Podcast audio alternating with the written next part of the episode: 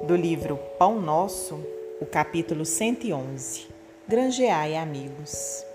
Também vos digo: granjeai amigos com as riquezas da injustiça. Jesus, no Evangelho de Lucas, capítulo 16, versículo 9.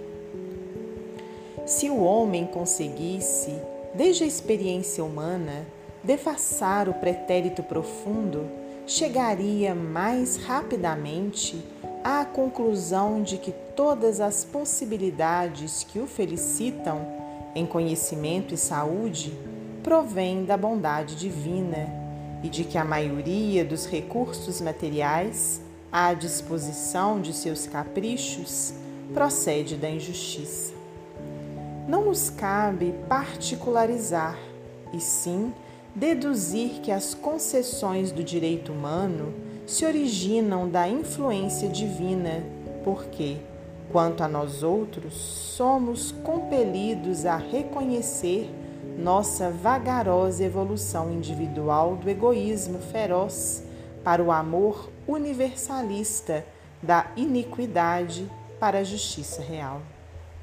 Bastará recordar, nesse sentido, que quase todos os estados terrestres se levantaram há séculos sobre conquistas cruéis.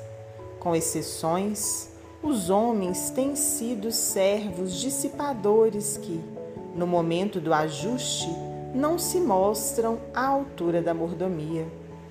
Eis porque Jesus nos legou a parábola do empregado infiel convidando-nos à fraternidade sincera para que, por meio dela, encontremos o caminho da reabilitação.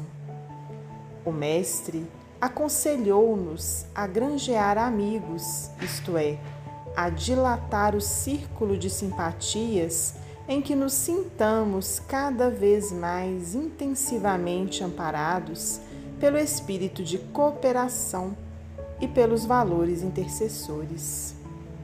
Se o nosso passado espiritual é sombrio e doloroso, busquemos simplificá-lo, adquirindo dedicações verdadeiras que nos auxiliem por meio da subida áspera da redenção. Se não temos hoje determinadas ligações com as riquezas da injustiça, tivemos-las ontem e faz imprescindível aproveitar o tempo para o nosso reajustamento individual perante a justiça divina. Emmanuel, psicografia de Francisco Cândido Xavier.